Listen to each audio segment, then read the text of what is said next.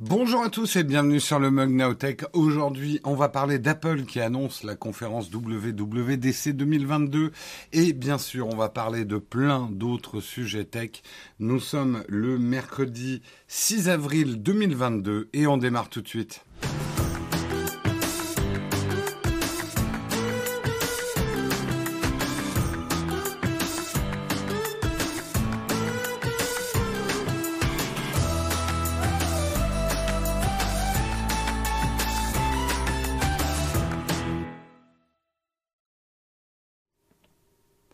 Bonjour à tous, j'espère que vous allez bien en ce mercredi matin. Ce mercredi matin, j'espère que vous allez tous déjà. Merci JPEG au kilomètre pour son 17e mois d'abonnement et merci Ribbon également pour ton troisième mois d'abonnement. J'espère que vous allez bien ce matin.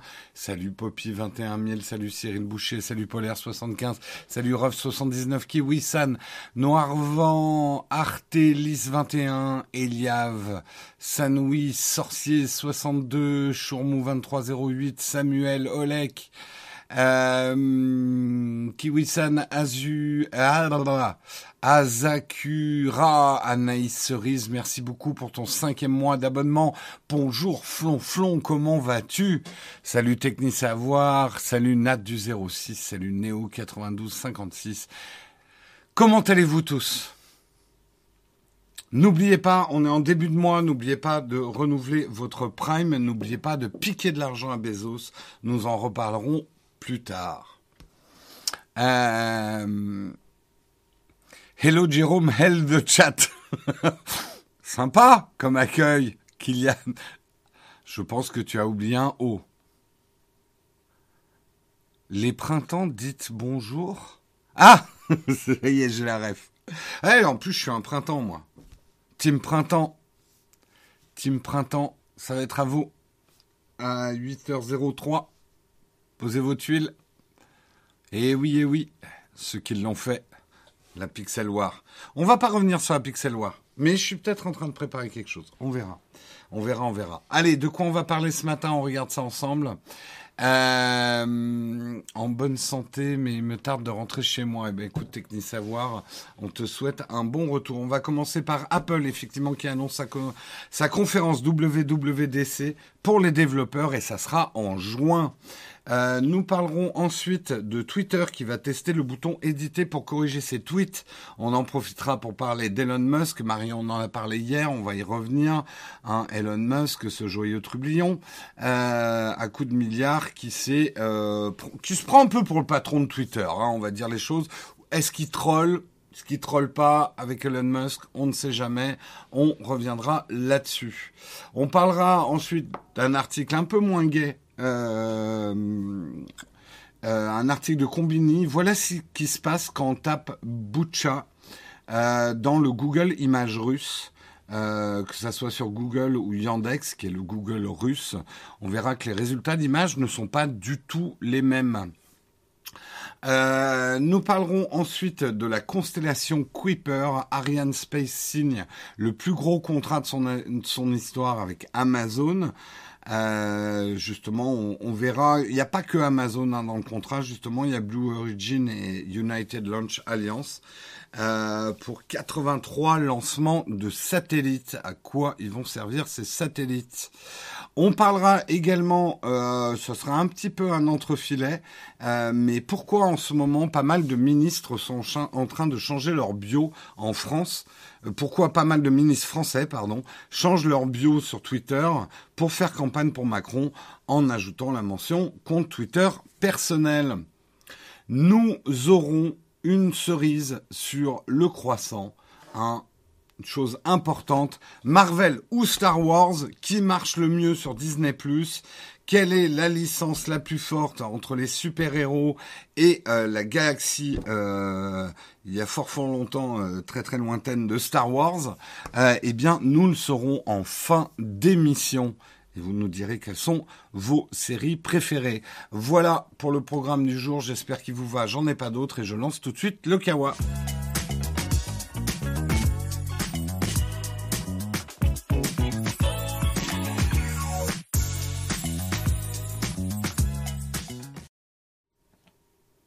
Et on va commencer. Euh, alors, si certains euh, veulent parler de Total War, Marion euh, l'a fait dans le live d'hier, donc je vais pas revenir dessus. Peut-être qu'on aura des analyses sur le, le Total War, sur le Pixel War, pardon. Euh, je suis peut-être en train de préparer une vidéo sur le sujet, parce que j'ai peut-être un petit angle d'attaque pour une petite vidéo news. Je ne sais pas si j'aurai le temps de la faire. Je l'ai écrit dans ma tête. Maintenant, il faut que je la couche sur mon MindNode. Mais on verra. Mais voilà, si vous voulez plus d'infos sur le Pixel War, que vous étiez pas là euh, lundi, mardi, euh, on l'a sorti en highlight aussi sur la chaîne secondaire YouTube. Donc n'hésitez pas à aller la voir. Nous, on va commencer en parlant d'Apple. Apple qui annonce sa conférence WWDC des développeurs pour juin. Euh, mardi, Apple a officialisé les dates de sa prochaine conférence des développeurs. La WWDC 2022 se tiendra en ligne exclusivement, donc ça sera pas en présentiel, du 6 au 10 juin avec une keynote le lundi 6 juin. Déjà, rendez-vous le 6 juin. A priori, si on est là, on couvrira l'événement. Euh, événement, une nouvelle fois, gratuit pour les développeurs. La WWDC sera l'occasion de faire découvrir les prochaines versions d'iOS, iPadOS, macOS, tvOS ou encore watchOS qui équiperont les futurs iPhone, iPad, Mac, Apple Watch et autres produits floqués d'une pomme. Quelle belle formule, floqué d'une pomme. Bien joué, Numérama. C'est un non, c'est un article de Frandroid. Bon, c'est le même groupe de presse, hein, Humanoid. On vous salue. C'est vrai qu'on pioche beaucoup d'articles chez vous parce qu'ils sont pas trop mal écrits. Hein. Voilà, moi j'ai envie de dire ça. Voilà, merci Humanoid qui ont Frandroid, Numérama, etc. Et ben, je trouve que leurs articles sont pas mal. C'est pour ça que je pioche souvent dedans. Euh... Euh... Qu'est-ce que euh, Marvel de loin euh, Cette fois-ci, la WWDC est estampillée Call to Code. Appel à coder, peut-on traduire un véritable appel aux développeurs à se rassembler pour explorer une nouvelle façon de donner vie aux meilleures idées et repousser les limites de ce qui va être possible. Doit-on le rappeler chaque année? Je pense que oui. La WWDC rappelons-le, c'est la conférence des développeurs. Il est relativement rare qu'Apple annonce du matériel. Ou alors quand ils annoncent du hardware, c'est pour inciter les développeurs. Donc il y a eu déjà des Mac Pro. Euh, la poubelle noire avait été annoncée, si mes souvenirs sont bons, à une WWDC. Mais, par pitié, qu'on n'ait pas la flopée de ⁇ Oh mais ils n'ont pas présenté un nouvel iPhone ⁇ Non. Je ne crois pas qu'il y ait aucun nouvel iPhone qui ait jamais été présenté une WWDC. C'est vraiment une conférence pour les développeurs. Il y a une keynote effectivement au début, mais c'est surtout trois jours, euh, trois ou quatre jours pour euh, pour voilà euh, sensibiliser la communauté des développeurs pour que les développeurs aient envie de développer sur du matériel Apple. Ils l'ont officialisé super tôt Non, non, généralement c'est officialisé. Euh, c'est les, bonnes dates. On n'a pas de, il n'y a pas de surprise. Spoiler, on aura ces messages. Non, mais bien évidemment. Mais vous, la communauté Nowtech, ne me décevez pas.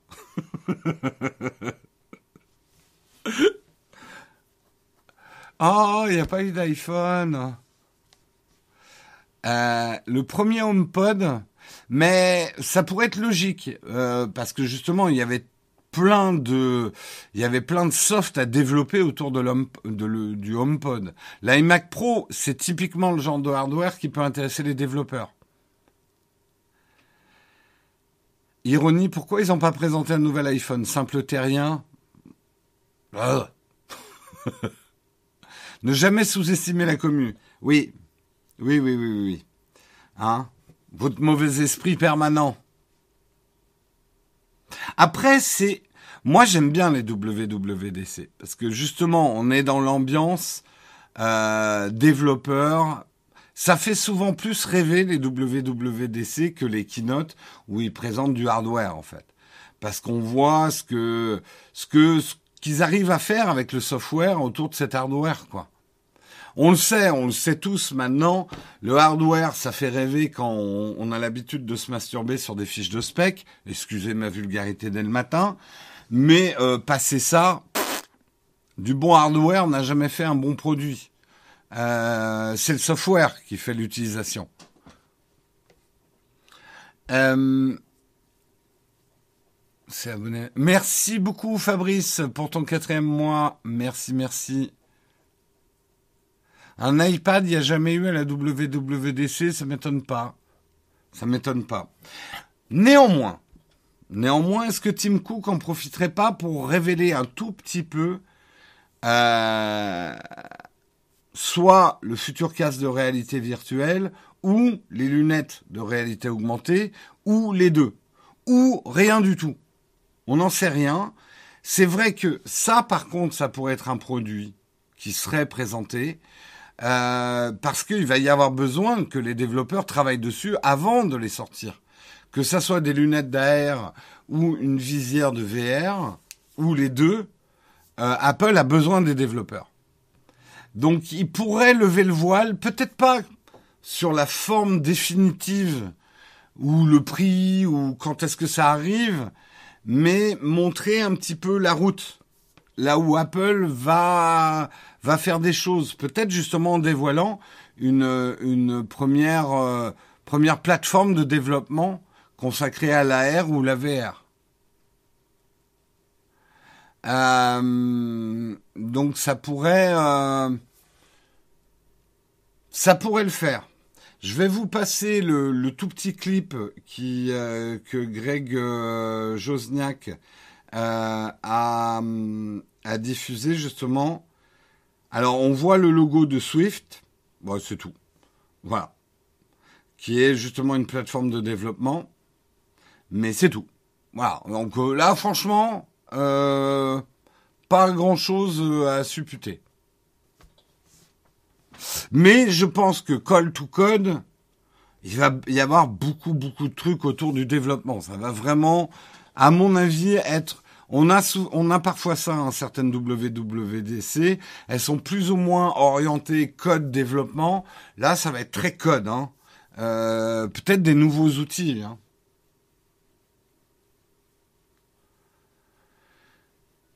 La kit en soi, ouais. Donc, euh, à voir.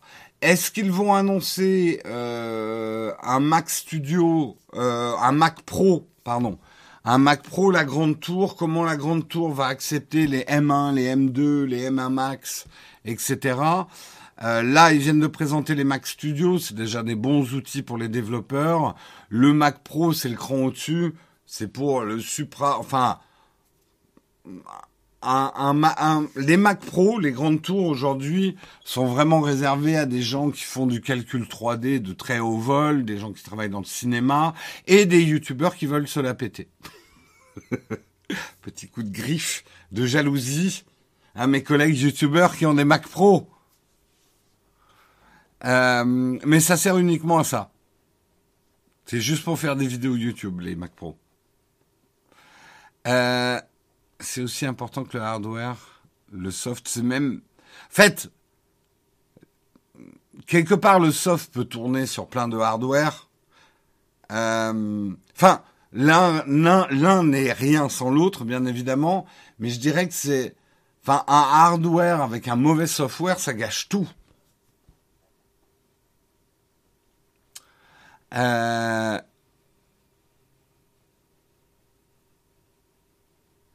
Oh, il n'y a pas que Steven qui s'est pris le Mac Pro. Je c'était d'une jalousie. Je me suis roulé par terre de dépit. Euh, nouvelle version de Swift, à mon avis très probablement, hein, Wills. T'as un Mac Pro pour regarder le mug, c'est magnifique, Pierre. Je suis vert de jalousie. En plus, ton nom le dit, Pierre Rich. tu es riche, Pierre. Bref, bah on verra. On verra qui vivra verra. Euh, on passe au deuxième article. Euh, Twitter vient d'annoncer, qui est un article de 20 minutes, euh, Twitter vient d'annoncer qu'ils vont tester le bouton éditer pour corriger les tweets. Ce bouton édité, on l'attend depuis que Twitter existe. Vous le savez, c'est un des problèmes de Twitter. Quand on écrit un tweet et qu'on a fait des fautes ou qu'on s'est trompé, bah on a une seule solution, c'est d'effacer le tweet et d'en refaire un autre.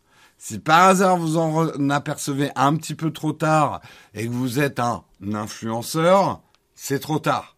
Votre Twitter est déjà retweeté avec ses fautes d'orthographe ou la grosse erreur que vous avez mis dedans et il va falloir faire un démenti et vous êtes empêtré. Euh, des millions d'utilisateurs réclament effectivement la fonction éditer sur Twitter depuis des années.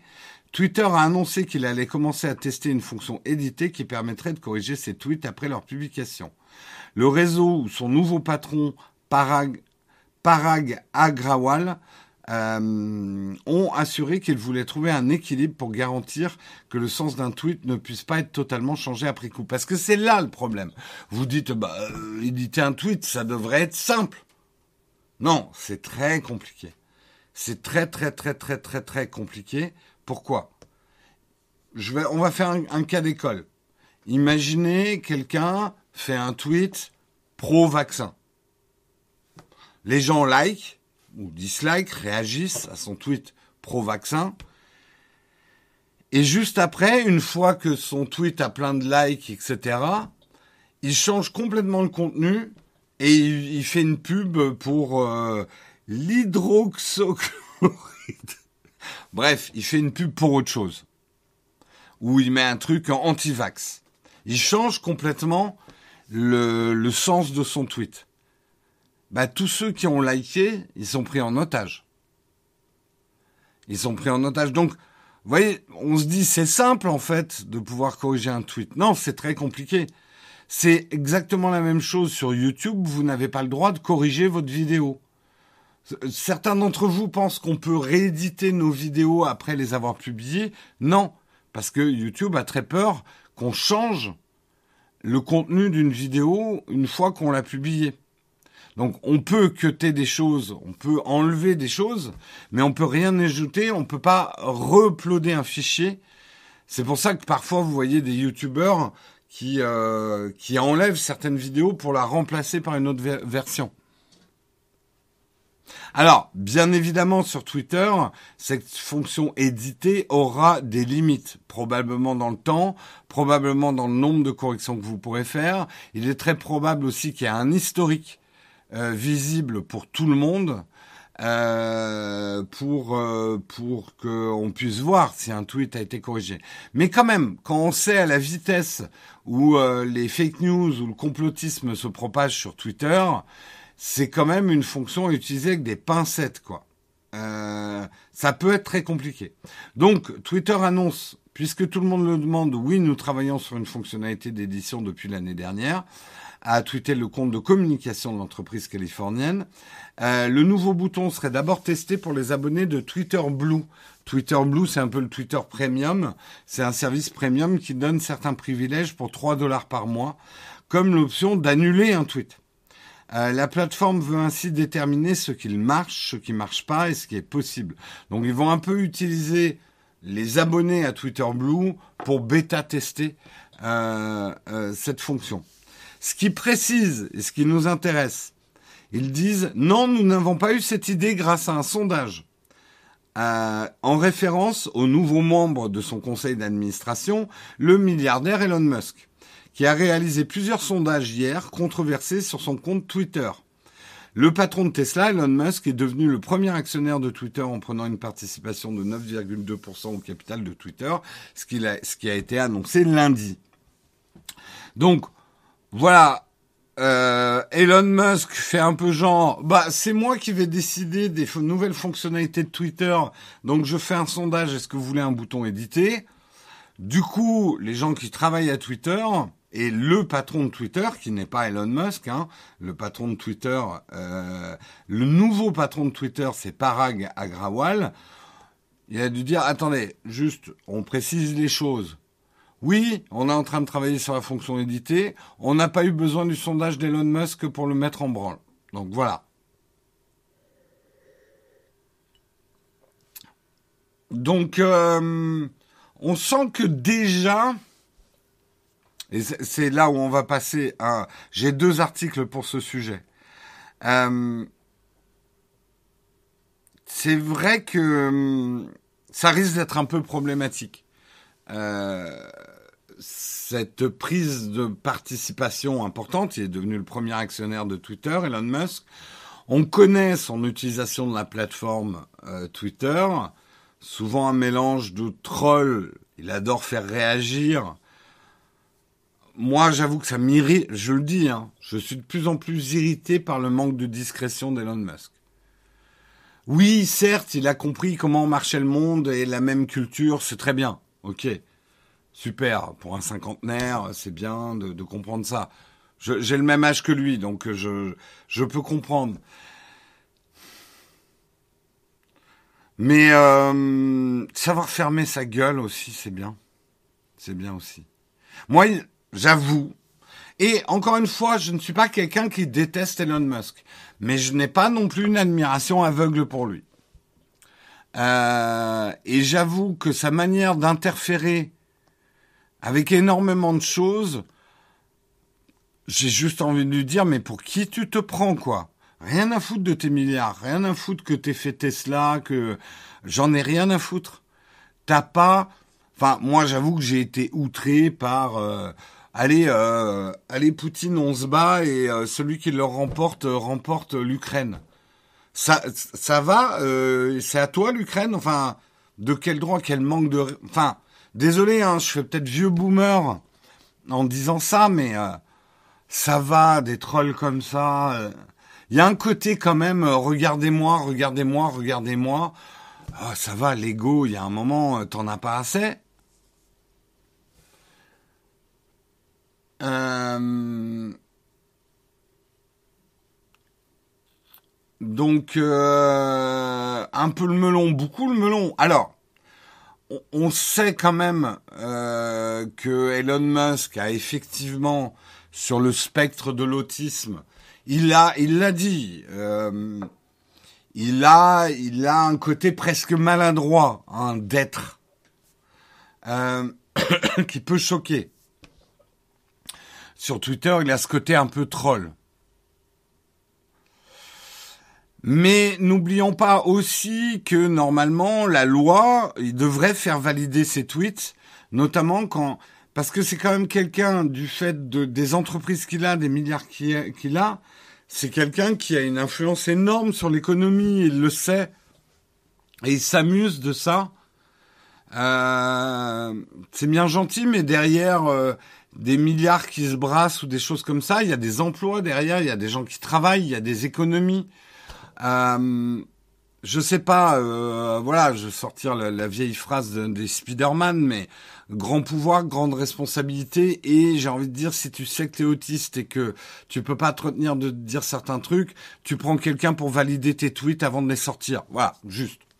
Je suis désolé, hein, je suis bassement euh, euh, boomer, logique, bienséance, euh, tout, mais voilà, c'est mon opinion. Exactement. Enfin, je veux dire, c'est très bien et je bien évidemment, j'en veux absolument pas pour son autisme, mais à ce moment-là, tu prends des garde-fous, surtout quand à la FTC qui a dit ferme ta gueule, Elon. Euh, tu fais n'importe quoi et tu fais des choses qui sont illégales dans tes tweets par rapport à la bourse.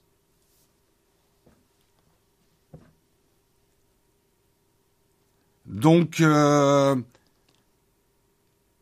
cette espèce d'over-franchise qu'ont parfois effectivement euh, des, les, gens qui sont sur le spectre de l'autisme, c'est bien d'un certain côté, ça, on peut respecter, on peut comprendre, mais, euh, mais ça se pallie, ça se travaille aussi. Ouais. Donc, le truc, c'est que c'est ça qui est un petit peu inquiétant dans cette grosse prise de participation d'Elon Musk dans Twitter. C'est que, et là, je vous demande de faire abstraction de vous-même. Je sais que vous êtes beaucoup à ne plus utiliser Twitter. Mais même si vous utilisez plus Twitter, Twitter, pardon, euh, vous ne pouvez pas nier l'importance de Twitter aujourd'hui dans le monde. Twitter est devenu une des, je dis pas la composante, mais une des composantes de la géopolitique. Les hommes politiques Les grands de ce monde s'expriment sur Twitter, sont jugés sur Twitter. C'est également effectivement le lieu de l'information et de la contre-information et de la désinformation. C'est quand même un endroit où beaucoup de médias prennent la parole. C'est aujourd'hui le média de l'information instantanée, bien plus que les chaînes d'infos aujourd'hui. Donc d'avoir quelqu'un euh, comme Elon Musk qui veut un peu changer les règles, euh, qui est un peu pour...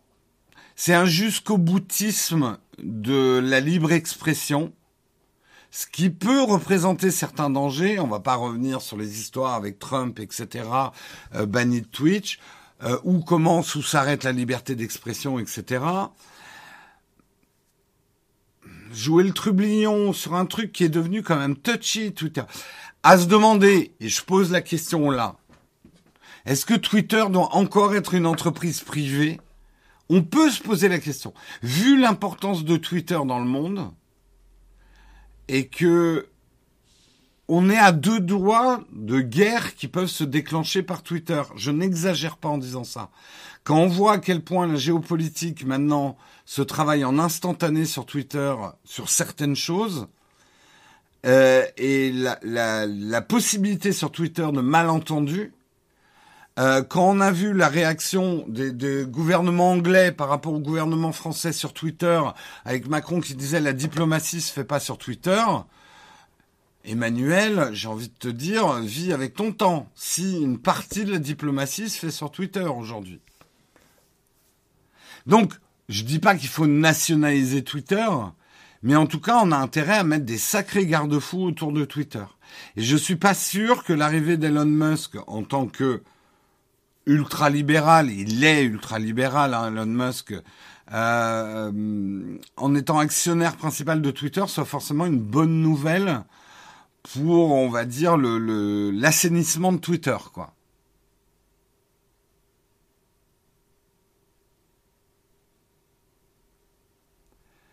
Je suis pas autiste, mais j'ai tendance à dire ouvertement ce que je pense, sans filtre.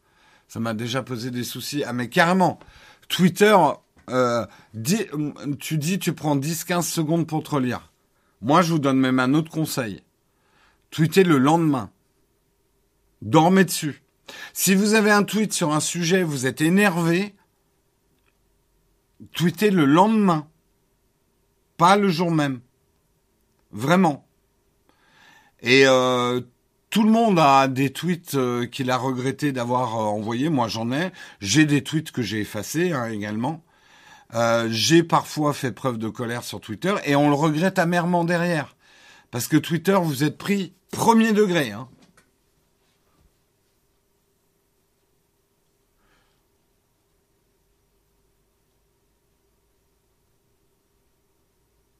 La parole politique serait une garantie de prévention des escales guerrières. Oui, non, pas vraiment. Ne sous-estimez pas quand même l'importance de Aujourd'hui. Euh, et je parle pas pour vous. Euh, je parle pas pour vous parce que je sais que vous, vous êtes peu finalement à vraiment utiliser Twitter. Je parle dans le monde l'importance de Twitter, notamment dans le monde géopolitique.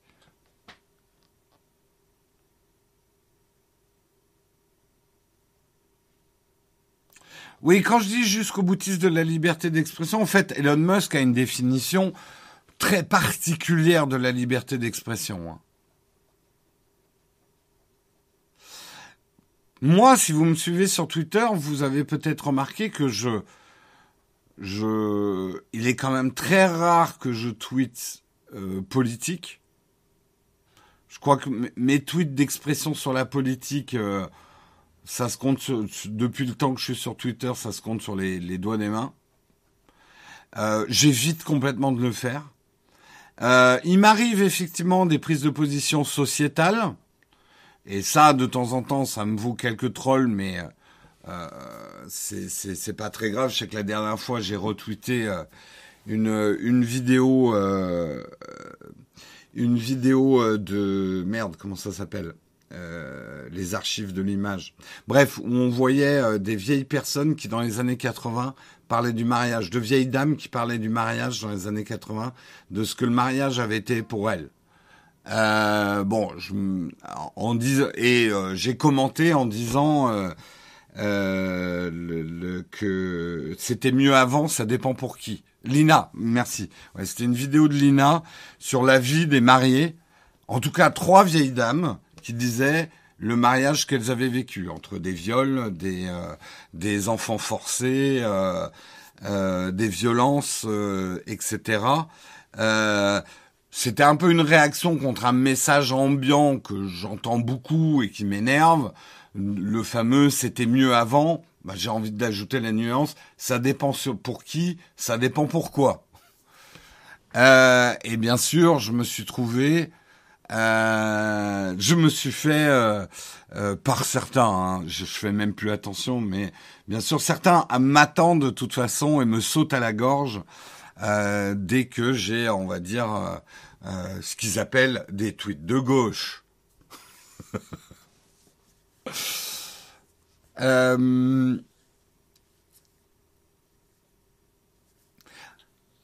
quand je dis que Twitter ne doit pas être privé, c'est plutôt qu'aujourd'hui, Twitter, il y a tel... Enfin, je dis pas forcément qu'il faut qu'il soit nationalisé parce que nationalisé par qui? On n'a pas aujourd'hui une instance euh, mondiale, type la fédération dans Star Trek. Nous ne sommes pas arrivés à ce, ce niveau de sagesse de l'humanité de pouvoir avoir un organisme mondial qui régisse les choses. Mais ouais, il est temps qu'on fixe des règles. Euh, et qu'on les tienne au niveau international sur des produits comme Twitter, ouais, je pense. Il faut réguler. Il faut réguler, réguler. Ouais, nationalisé par l'ONU, euh, je sais pas si ça serait une très très bonne idée. Hein. L'ONU, c'est ce qu'on a de moins pire, mais on n'y est pas encore. Hein. Il y a un entre-deux possible, la délégation de services publics. Ah, ça, je connais pas, Olek.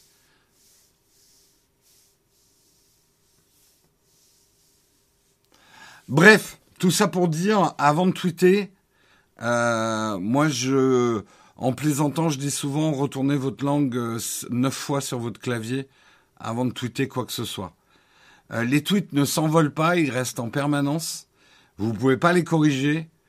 Relisez-vous avant de balancer des tweets et dormez dessus.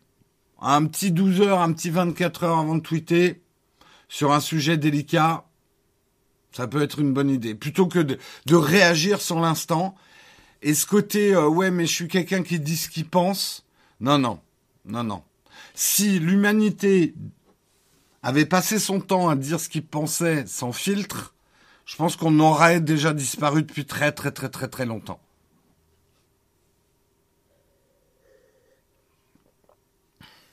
Il faut fermer Twitter. Non, parce que là, Attention, c'est là où nous ne soyons pas jusqu'au boutiste. Twitter est formidable. Twitter a permis des choses comme le MeToo. Euh, Twitter a permis l'expression et un porte-voix à des voix qu'on n'entendait pas avant.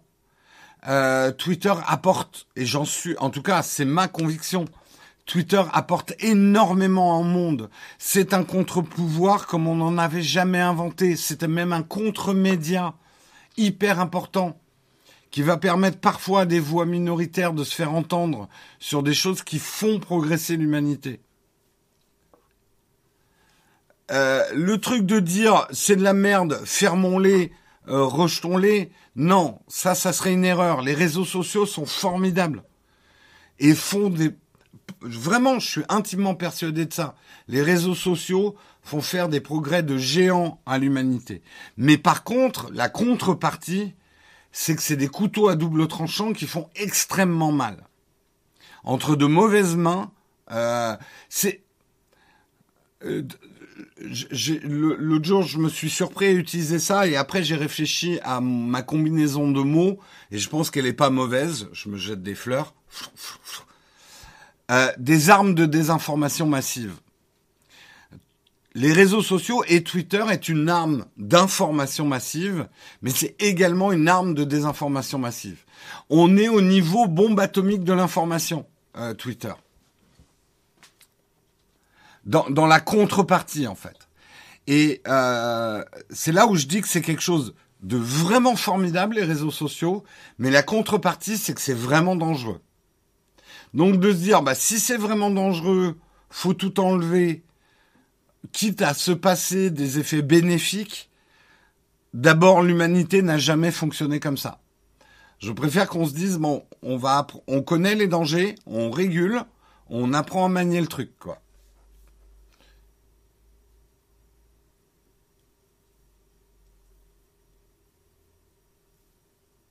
Twitter, c'est 50 millions, 500 millions d'utilisateurs, c'est pas le monde entier. On est tout à fait d'accord, Ramirez. Mais par contre, la plupart des hommes politiques euh, et des hommes d'influence de ce monde sont sur Twitter et s'expriment sur Twitter. Alors, est-ce que euh, l'expression des hommes et, et justement, on va dire les les les gens inconnus peuvent, s'ils sont retweetés, avoir des forces pour contrebalancer les fameux puissants de ce monde. Donc, euh, on est quand même d'accord qu'en tout cas, la manière dont fonctionne le monde aujourd'hui, c'est des milliards et des milliards de gens qui habitent effectivement euh, sur une terre, mais tout le monde n'a pas la même influence. Je suis pas en train de minimiser les gens qui n'ont pas d'influence. Mais sous-estimer les gens qui ont de l'influence, c'est une erreur aussi. Hein.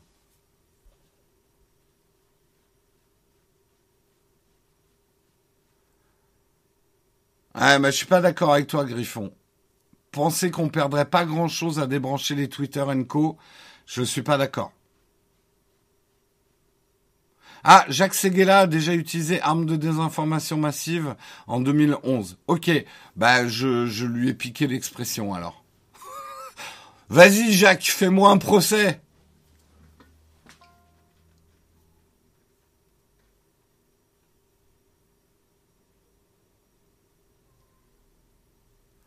Euh, c'est le même gars qui disait qu'il fallait avoir une Rolex avant 50 ans. Aïe, aïe, aïe Je t'en la sauce. Ça doit être le truc des marketeux, ouais, c'est ça, ouais. Euh, bref, on va voir pour Twitter, mais moi je vous avoue que Twitter c'est un réseau social auquel je tiens, malgré tout la toxicité de Twitter que je connais, hein, que je ne minimise pas, mais je pense que c'est un réseau important. Je veux pas qu'il disparaisse et je suis un petit peu inquiet euh, de ce coup d'État financier. Euh, un petit peu qu'a fait Elon Musk sur Twitter. À voir comment ça se déroule. J'espère juste que le le dirigeant de Twitter actuel a les reins solides et qui va arriver à tenir tête euh, à Elon Musk. Euh, je serais pas surpris de voir une guerre entre la direction de Twitter et Elon Musk dans pas longtemps. On verra. On verra, on verra. Euh... Ouais, Sony, je suis un peu d'accord. Si on se commence à dire, bah, on va se passer de Twitter et du reste, à ce moment-là, autant couper Internet. Hein. Euh, à ce moment-là, autant couper Internet. Et on peut aller loin dans ce type de raisonnement. Parce que pourquoi on n'arrêterait pas la voiture Le téléphone, c'était mieux avant les... Ah puis franchement, franchement, les briquets, hein À l'époque où il fallait du temps avec des silex pour faire du feu, bah finalement quand même, on prenait le temps des choses, on respectait le feu, hein, au lieu de tout cramer comme des pyromanes. Bref, me lancez pas sur ce genre de truc. tu penses pas qu'Elon Musk soit une menace sur Twitter? Bah quand on voit l'influence qu'il peut avoir sur des titres en bourse et sur l'économie, je suis pas d'accord avec toi. Je suis pas du tout d'accord avec toi.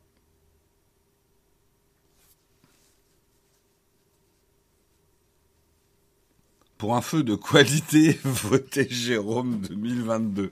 Du silex pour tous. Hein? Et nous répartirons le mammouth équitablement. Moins de gras pour les pauvres. Plus de viande. Euh...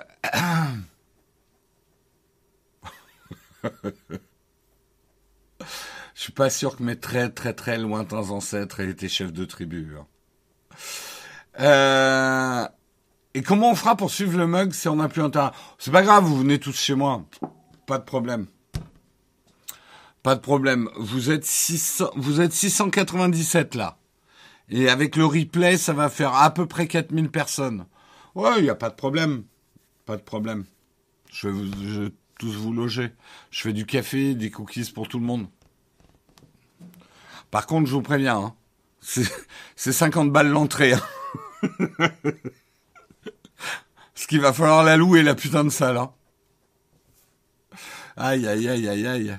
Mais par contre, vous venez tous comme vous êtes habillés le matin. Hein. À 8 heures, je veux voir les gens en pyjama, à poil. Quelle horreur. Quelle horreur. Euh... oui, 4000 personnes, méga barbecue, oui, oui, oui, oui. Ouais, tiens, on t'a amené des chipots, le camion. Quel capitalisme. Tu ne penses qu'à l'argent. Non, je pense à l'argent que ça me coûterait surtout d'inviter 4000 personnes. Aïe, aïe, aïe. Ouais, ouais, on a beaucoup de monde qui regarde le mug en replay sur Twitch, en fait. C'est, surtout ça. Vous êtes à peu près entre 600 et 1000 à regarder en live. Et ensuite, sur le replay, c'est entre 4000 et 6000 personnes qui regardent le replay sur, euh, sur Twitch. À peu près.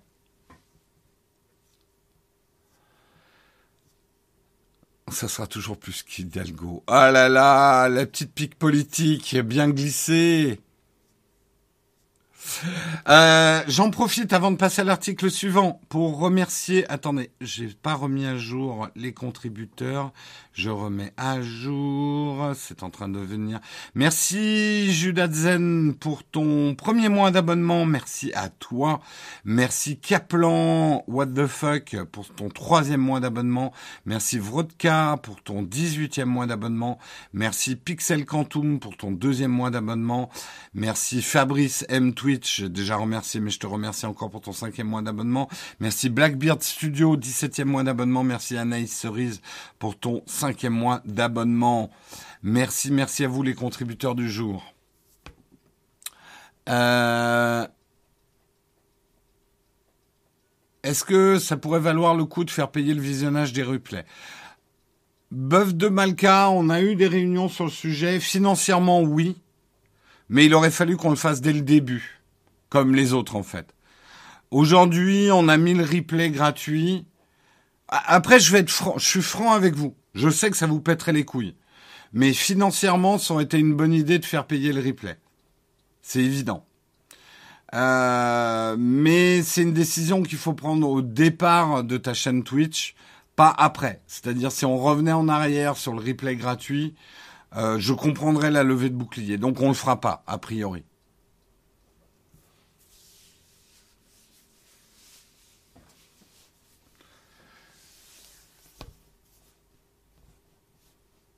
Euh, regarder le, Twitch en replay, c'est très pénible à cause des coupures pub. Bah, il faut se b j'ai envie de dire.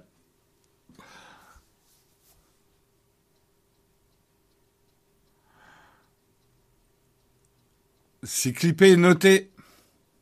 Non, après, je... D'abord, comprenez bien que à fur et à mesure qu'on, désolé, hein, je, je, pars dans une digression, mais c'est important de traiter ce genre de trucs. Mais il euh, n'y a pas que moi qui décide chez Naotech. Oui, je suis le patron. Euh, non, on n'est pas une démocratie, mais j'écoute euh, aussi les autres qui sont dans Naotech. On discute de beaucoup de choses. Il n'y a pas que moi qui prend. Et si on a l'évolution normale d'une société, pour l'instant, effectivement, je suis l'unique actionnaire, mais c'est des choses qui vont probablement changer. Donc, il faudra que j'écoute aussi mes actionnaires. Euh, et c'est normal, ça sera la vie euh, d'une entreprise. Donc je peux pas là vous dire on sera jamais payant sur le replay. Peut-être que euh, à un moment dans notre histoire, mon board, mes actionnaires vont dire Jérôme, t'es bien gentil avec tes idées de gauche là. Mais on manque d'argent, on peut plus payer tout le monde. Le replay, maintenant, c'est payant. Point. Voilà. Donc, je peux pas prendre une garantie devant vous, en fait. Ouais, les replays payants, c'est uniquement ceux qui ont l'abonnement. Et ça, honnêtement, ça booste énormément les subs, les abonnements, euh, euh, etc. Euh, ouais, ça, ça, ça, booste énormément financièrement. Hein.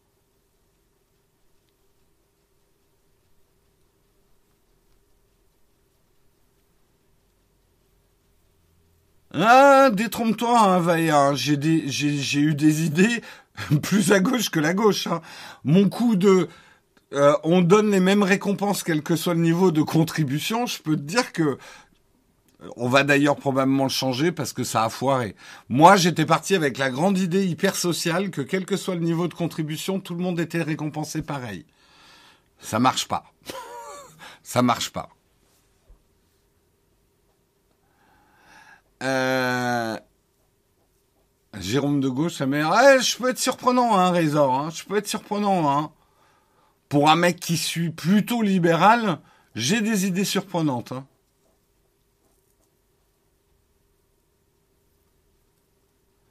Ah, les autres étaient pas. On m'a dit, Jérôme, c'est une connerie. Hein. Et oui, c'est un peu une connerie. Hein. C'est un peu une connerie. Mais bon, on aura essayé. On n'a pas encore changé, hein, profitez-en mais euh, c'est probablement quelque chose qu'on va changer. Ah non, non, parce que c'est une décision que j'ai prise même avant l'arrivée de Guillaume. Hein.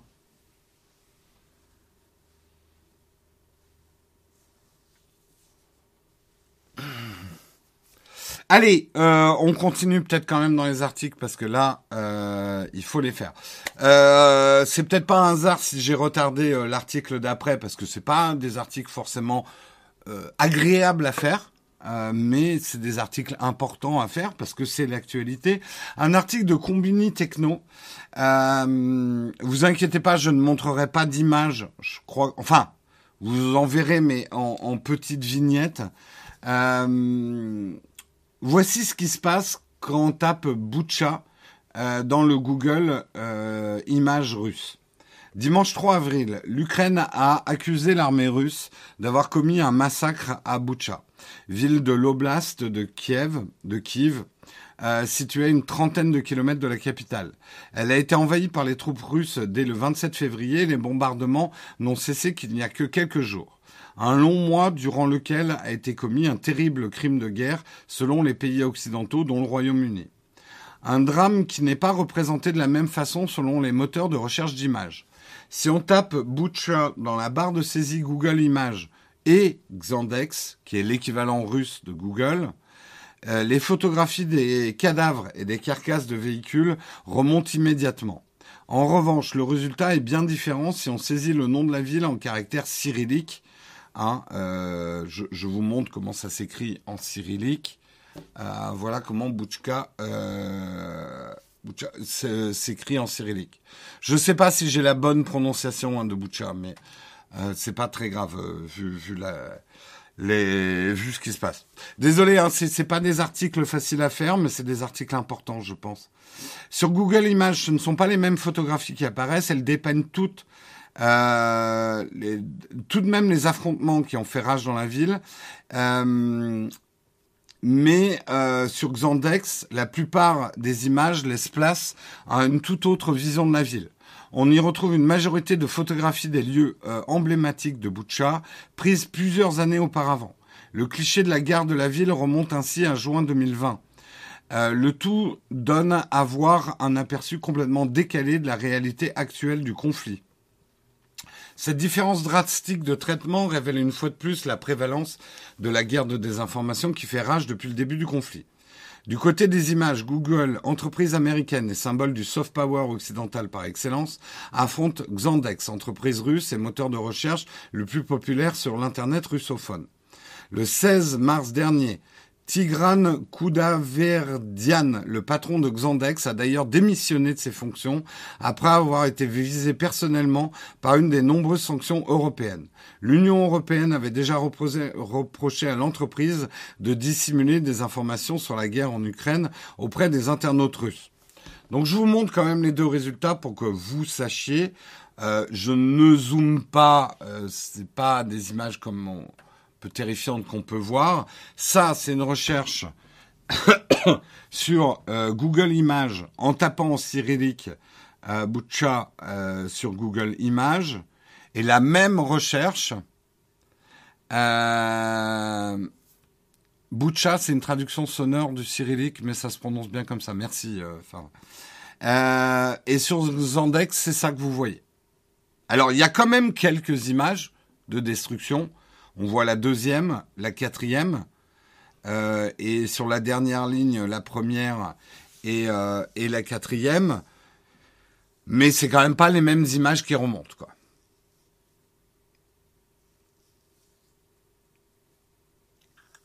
Euh, Guillaume, il voulait changer le générique par l'international. Donc euh, voilà, on euh, on en est là. Je vais peut-être pas m'enfoncer plus dans qui fait de la désinformation, qui fait de l'information? Moi, je donne quand même mon opinion. De toute façon, vous la connaissez. C'est que jusqu'ici, je trouve que la propagande russe euh, est plus facilement débunkée. Après, je ne néglige pas qu'il y a une propagande occidentale et qu'il y a une propagande ukrainienne. Je ne suis pas naïf au point de dire il y en a un qui ment, il y en a un qui dit la vérité. C'est beaucoup plus gris que ça, bien évidemment. Moi, il y a une chose que je ne comprends pas. Je, vous partage une, une réflexion. Qui peut penser en 2022 qu'il y a zéro exaction dans une guerre? La défense russe par rapport à, Boucha, c'est de dire c'est pas nous, on n'a rien fait, et c'est des images truquées. Regardez le reflet dans le rétroviseur. Vous avez peut-être suivi la polémique. C'est s'exposer à être débunké très vite. Je vous explique pourquoi. Dans une guerre, il y a toujours des exactions. Il y a toujours des erreurs graves faites par des militaires, des gamins parce qu'il y en a dans l'armée russe, c'est des gamins, des conscrits, qui ont mis une arme dans la main. On leur dit va dans tel pays, tu vas être accueilli avec des fleurs et des bouteilles de champagne, et ils mangent des cakes empoisonnés, et leurs copains meurent à côté d'eux. Dans les guerres, avec des mecs qui ont des armes dans les mains, il y a toujours des exactions, il y a toujours des dérapages.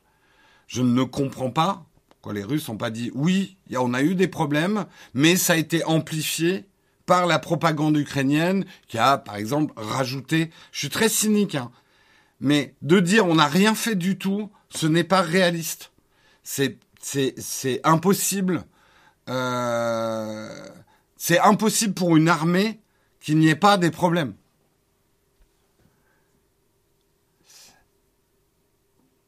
Et euh, donc, euh, Là, je parle juste de la technicité de la désinformation, de la propagande. Je trouve la propagande russe extrêmement maladroite.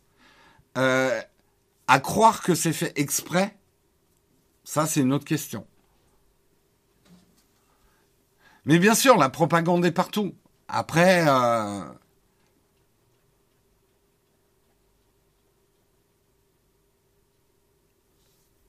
Oui, mais Xandex, là, tu dis, euh, tu as les photos de la guerre, mais tu l'as tapé en cyrillique, le nom de la ville? Parce que c'est ce qu'ils disent dans l'article. Si tu l'écris, on va dire en, caractère latin, oui, tu as à peu près les mêmes images qui montent sur Xandex et Google Images, mais si tu tapes en cyrillique, t'as pas les mêmes images. Comment avoir la vérité ou s'en approcher selon toi? Je le dis depuis le début de ce conflit et même depuis le début que je fais.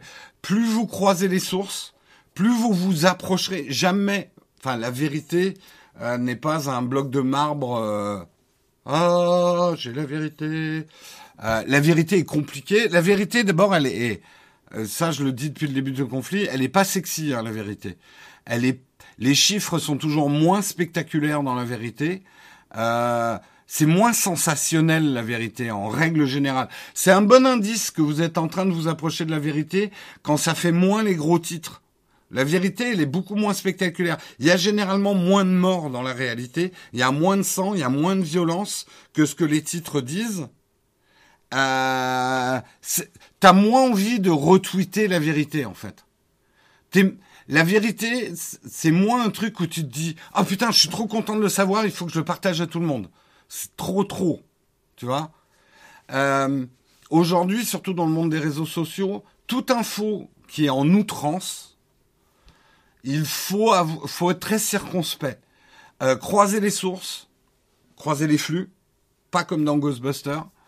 Euh, avoir un maximum euh, de, de, sources d'informations. Aller regarder ce qui se dit même dans les camps complètement opposés au tien. et multiplier et rester, rester effectivement vigilant. C'est ça qui est important.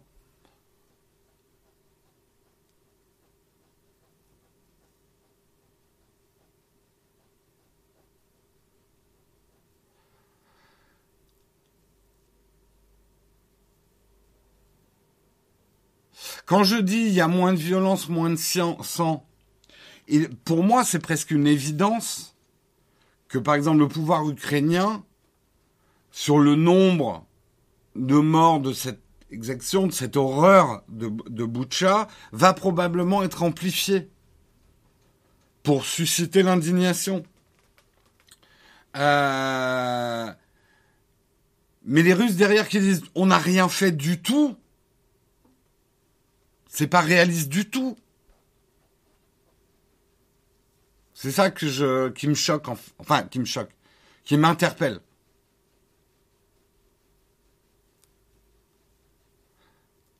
Euh, c'est là où il va falloir attendre aussi que des instances, et notamment de justice internationale, fassent une enquête aussi sur ce qui s'est vraiment passé.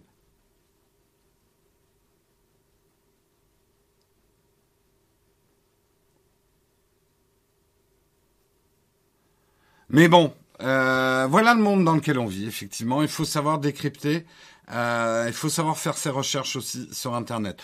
On continue, on continue avec un autre article de Numérama sur la constellation euh, Kuiper. Euh, Ariane Space signe le plus gros contrat de son histoire avec Amazon. Amazon a signé avec Ariane Space, Blue Origin et United Launch Alliance pour réaliser un total de 83 lancements de satellites de la constellation Kuiper. Pour Ariane Space, c'est un contrat très important, c'est même le contrat le plus important de son histoire. Le projet d'Amazon est baptisé Kuiper. Il s'agit d'un réseau de satellites positionné en orbite terrestre destiné à fournir le débit rapide à des régions actuellement mal couvertes dans le monde. Une fois déployé, le système Kuiper desservira les foyers individuels ainsi que les écoles, les hôpitaux, les entreprises, les services de secours d'urgence, les agences gouvernementales et autres organisations opérant dans des régions dépourvues de haut débit fiable et qui ne peuvent pas regarder le mug. Décrit Amazon. J'ai rajouté euh, et regardez le mec. Euh, le, partenariat avec Ariane Space, Blue Origin et United Launch Alliance va permettre à Amazon de lancer ses satellites sur une période de 5 ans. Les lancements auront lieu depuis la centrale spatiale de Kourou avec les fusées Ariane 6 d'Ariane Space et également depuis la base de lancement de Cap Canaveral en Floride avec les fusées New Glenn de Blue Origin et Vulcan Centaur d'ULA. ULA, c'est United Launch Alliance. Pour Ariane Space, c'est tout simplement le plus important contrat de son histoire, euh, commente le CNES, l'agence spatiale française, sur Twitter. Il est prévu que la société assure pour Amazon 18 lancements permettant la mise en orbite d'une partie des satellites Kuiper. Euh, Amazon fait un gros, gros pari en choisissant trois fusées qui, qui doivent encore faire leurs preuves. Vulcan, New Glenn et Ariane 6 n'ont pas encore effectué leur vol inaugural. Elles n'ont pas encore décollé ces fusées. Elles ont donc encore tout à prouver, notamment en termes de fiabilité. Euh, certes, une autre solution pour Amazon, ça aurait été de faire appel à SpaceX. Mais ça revenait à remettre ses satellites à son principal concurrent. SpaceX, c'est Elon Musk. Euh, SpaceX, c'est Starlink les satellites Starlink ont été lancés grâce à, SpaceX. Donc, Amazon ne peut pas faire appel à SpaceX pour envoyer ses satellites.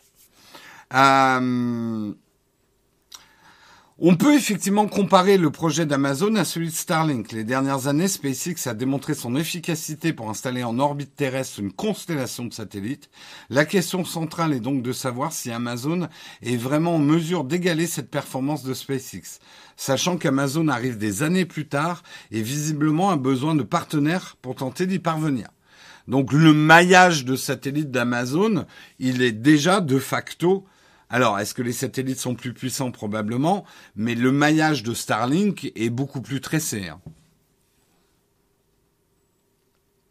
Ah ça, du microsatellite dans le ciel, oui, les astronomes en PLS pour la pollution visuelle, ouais, ça va être terrible. Ça va être terrible.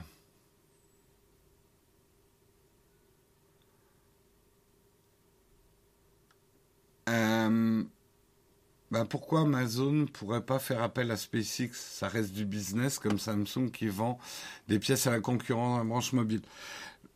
Je pense, tu sais, alors je suis pas un expert de lancement de satellite, mais de ce que je comprends, quand tu lances un satellite, tu files ton satellite euh, au mec qui s'occupe du lanceur pour qu'il le prépare pour le mettre dans le dans la tête du lanceur. Donc en gros, tu leur donnes toute toute ta technologie, quoi. Je suis d'accord avec toi. Why not? Je pense que s'il n'y avait pas d'autre solution, il l'aurait fait. Mais je peux comprendre aussi qu'Amazon cherche une autre solution. Bah, Blue Origin fait partie du. T'as pas écouté, mais euh, il n'y a pas que euh, Ariane Space. Le contrat est passé pour 38 lancements, 4, pardon, 83 lancements, et il n'y en aura que 18 euh, avec Ariane Space. Le reste, ça va être avec Blue Origin et United Launch Alliance.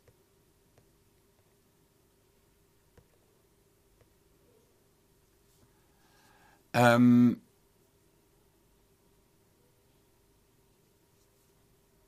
donc, euh, les constellations de satellites sont la nouvelle pollution et pas que visuelle. Je suis pas là honnêtement, je m'exprimerai pas sur le sujet parce que je suis pas un immense spécialiste euh, du sujet. Ou je, je me méfie juste de moi-même. Ma première réaction c'est qu'est-ce qu'on lance de, qu'est-ce qu'on lance des trucs là dans le ciel, euh, des, des, des, des, boîtes de conserve dans le ciel, ça va polluer?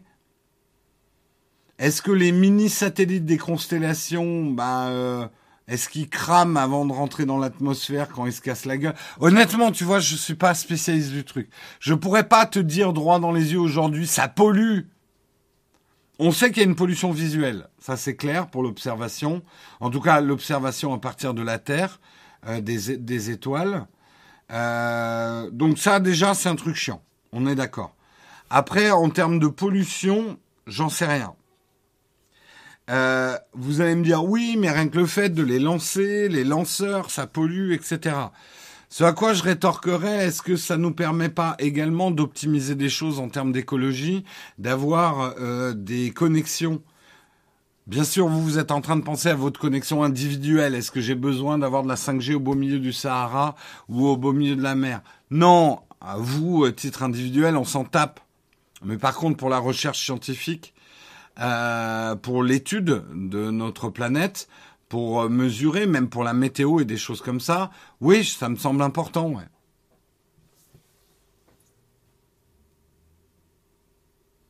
Et euh, je suis pas d'accord avec toi, Pims 88. Euh, ça va pas servir juste à avoir qui a la plus grosse. Oui, d'accord, c'est une compète de compagnie privée cette histoire de satellite.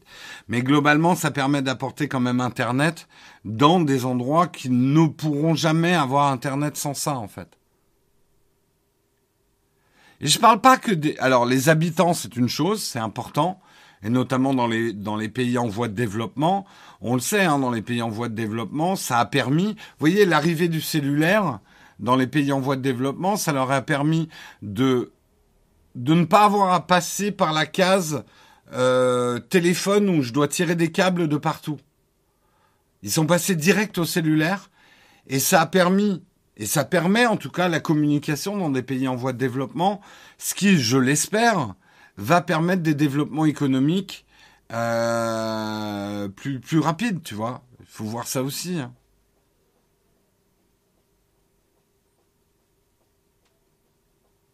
Oui, l'accumulation de débris, ça va être un problème hein, dans l'espace. 40% hein. de l'humanité n'a pas d'Internet.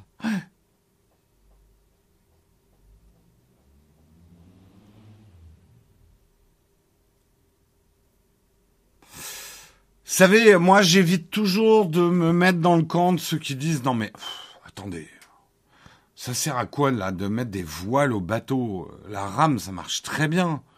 Qu'est-ce qu'on va la pollution visuelle, au moins quand les mecs rament, on voit l'océan devant nous là. Avec les voiles, on voit plus rien.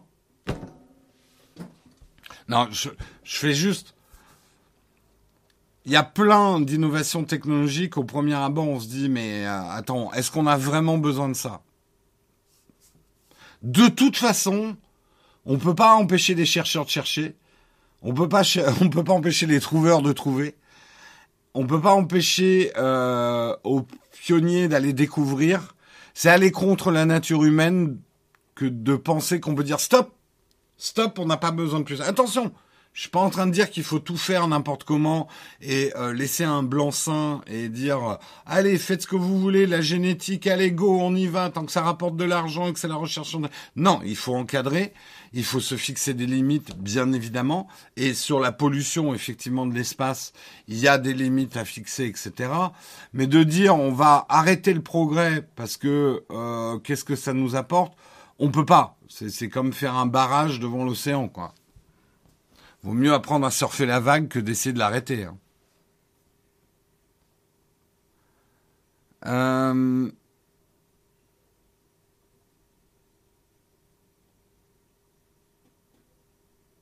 C'est pas la promu par rame qui, la propu par rame qui pose le problème, c'est la propu par des milliers de petites rames jetables. Exactement.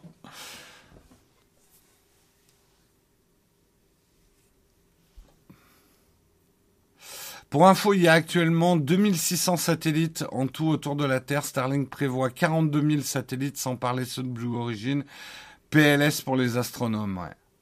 Après, en termes de... Euh, et je suis tout à fait conscient de cette pollution visuelle de l'observation euh, euh, stellaire. Mais en dehors de ça, est-ce que 42 000 satellites, c'est trop... J'en sais rien. Honnêtement, j'ai pas les infos.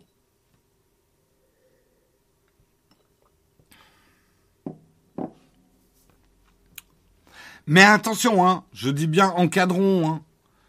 Euh, effectivement, est-ce que quelqu'un s'est exprimé euh, sur euh, est-ce que c'est pas un peu trop de satellites? Moi, c'est ce qui me gêne dans ce côté les groupes privés en ce moment qui envoient des trucs en l'air, c'est qu'on a un peu l'impression qu'ils en ont plus rien à foutre des États et que c'est eux qui décident d'aller sur Mars et tout. J'avais beaucoup aimé d'ailleurs l'intervention de Thomas Pesquet en disant on adore Elon Musk, merci pour sa fusée, euh, et nous a permis. Euh, mais c'est pas lui qui va décider si on va aller sur Mars ou pas. C'est pas lui. Et c'est important quand même. Et on le voit hein, dans des films euh, type Avatar, etc. On peut pas laisser non plus le privé prendre toutes les décisions quant à l'avenir de l'humanité l'exploration spatiale. Ça ne marchera pas si on fait ça. Pourquoi? Parce que les entreprises sont drivées par une chose, la recherche du profit. Et on ne peut pas demander vraiment légitimement autre chose à une entreprise. Ou alors faut donner un autre nom, il faut créer un autre système. On va pas partir là-dessus. Euh, par contre, euh, effectivement, elles amènent une énergie. C'est très impressionnant hein, ce que ce que les gars de SpaceX ont fait en termes. Il y a dix ans, on en rigolait hein, de, de SpaceX qui enverrait des hommes dans l'espace. Euh, vu qu'on avait mis euh, quasiment une centaine d'années à le faire euh, au niveau étatique. Donc, le privé amène une énergie et des capitaux, ne l'oublions pas, salutaires pour ce type de d'entreprise. Mais en tout cas, au jour d'aujourd'hui, c'est pas aux entreprises de décider si on va aller sur Mars.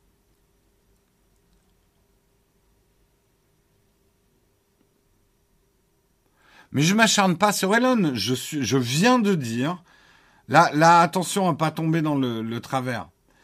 Euh, je ne suis pas béat devant Elon Musk. C'est la seule chose. Après, j'admire ce qu'il a fait avec SpaceX. C'est même incroyable ce qu'il a fait.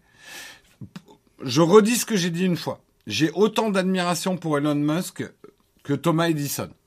Et je respecte énormément ce qu'a fait Edison dans l'industrialisation de la recherche mais je sais aussi que Edison a fait des trucs pas bien. Voilà. Donc, je n'ai juste pas une admiration béate pour Elon Musk. Genre, c'est un messie. Au jour d'aujourd'hui, oui, je sais, c'est une erreur de langage. Et oui, en plus c'est vrai, les programmes Apollo et tout ça, il y avait le privé dedans. Hein. Boeing, c'était pas public. Hein.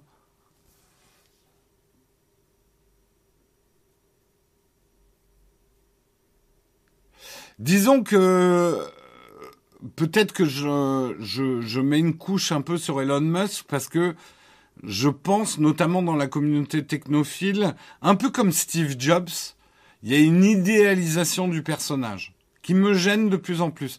Mais je dirais la même chose de Steve Jobs. J'ai énormément de respect pour ce qu'a fait Steve Jobs, mais euh, voilà, c'est pas un personnage euh, par certains aspects, c'est pas un personnage que je respecte par certains aspects. D'une manière générale, de toute façon, euh, même vos idoles les plus parfaites euh, ont forcément des zones d'ombre.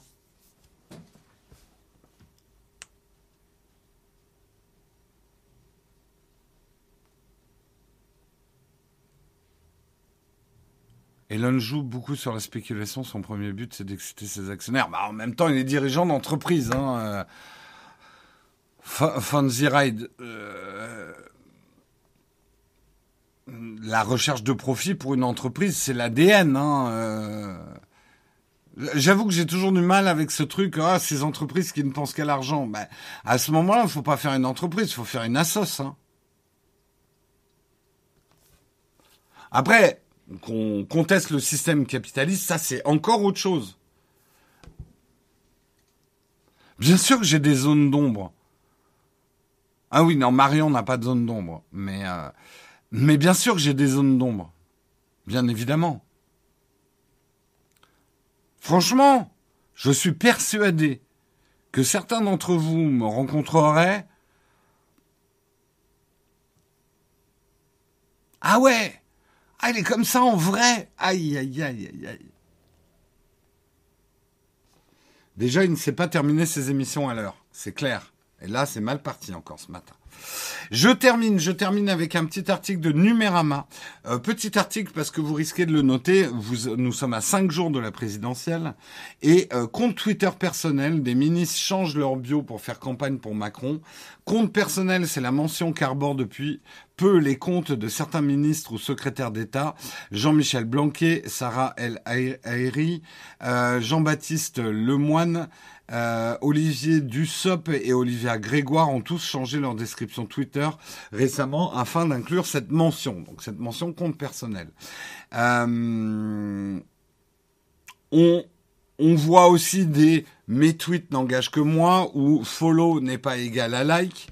Alors que la campagne présidentielle bat son plein en avril 2022, cette petite phrase est tout sauf anodine, surtout venant de la part de certains ministres ou de secrétaires d'État, donc en poste actuellement car ce sont les consignes de la Commission nationale du contrôle de la campagne électorale en vue de l'élection présidentielle, la fameuse CNCCP-EP. Putain, c'est acronyme. Euh, les représentants du gouvernement et les candidats ne peuvent pas faire ce qu'ils veulent sur les réseaux sociaux, contrairement à ce qu'on pourrait croire. Euh, c'est parce que la campagne électorale est, très encadrée par la CCN, la CCN-CEP, cette commission a pour but de veiller à ce que les candidats bénéficient des mêmes facilités de la part de l'État pour la campagne électorale. Et pour cela, elle effectue une veille sur tous les supports, que ce soit la presse écrite, les médias audiovisuels et maintenant, bien sûr, Internet. Euh, tout candidat ainsi que les soutiens titulaires d'une telle fonction dans le service public doivent veiller à distinguer les actions de communication en lien avec leur fonction et celles rattachées à la campagne électorale. La CNCCEP souligne que les comptes de réseaux sociaux des candidats ne doivent pas être utilisés de manière à confondre exercice de fonction officielle et propagande se rattachant à la campagne électorale. C'est pour ça que la Commission recommande la création de comptes dédiés. Le président Emmanuel Macron lui-même a été épinglé par la CNCCEP pour les mêmes raisons. Au début du mois de mars, elle estimait que certains messages du président se rattachaient à de la propagande électorale et l'a obligé à supprimer ses publications sur le compte officiel euh, du président de la République. Euh, alors Est-ce que, avec ces mentions, les ministres en exercice espèrent contourner la règle de la commission en ajoutant cette mention? Il est pour l'instant difficile de le dire. Interrogé par Numérama, les cabinets des secrétaires d'État et du ministre n'avaient pas encore donné suite à nos questions au moment de la publication de cet article. La CNC-CEP, que nous avons également contactée, ne nous a également pas répondu. Donc, la mention, a priori, c'est pas une mention légale. On va dire c'est une mention, on la met, ça mange pas de pain et ça peut peut-être aider.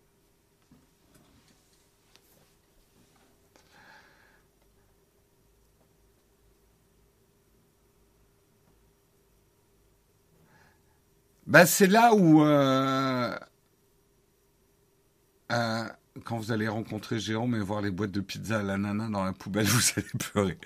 C'est là où, euh, d'ailleurs, on n'a pas de compte, on n'est pas comme... attends. Président de la République française.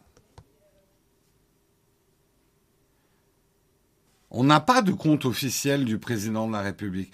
On a le compte d'Emmanuel Macron, mais est-ce que euh, Emmanuel Macron Confirmez-moi ou pas. Euh, on n'a pas de compte, j'ai l'impression. On a élysée.fr. On a, on a le compte de l'Élysée. Et d'ailleurs, c'est intéressant, regardez. Emmanuel Macron, euh, j'avais pas vu, mais président de la République française, pour suivre l'actualité de ma campagne, rendez-vous sur le compte avec vous.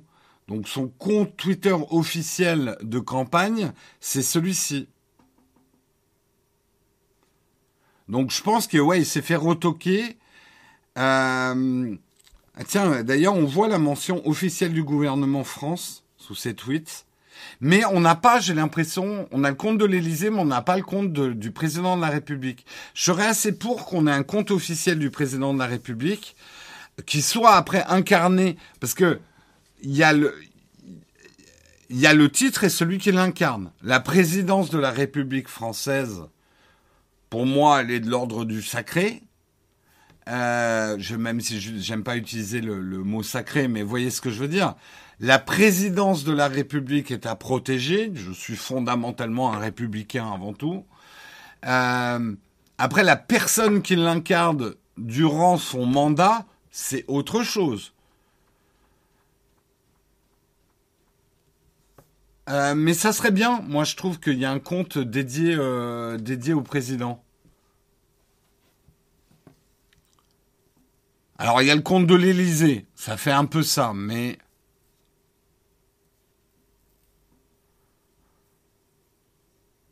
Mais ouais, ça serait bien, je trouve.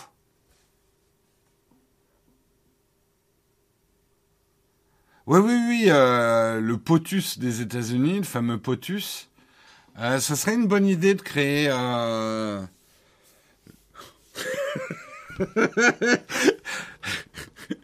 le PDR, le PTDR de, de sur un pour les, le PTDR, serait bien.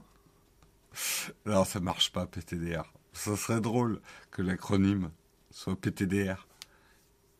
Euh, le PD, le PDRFR.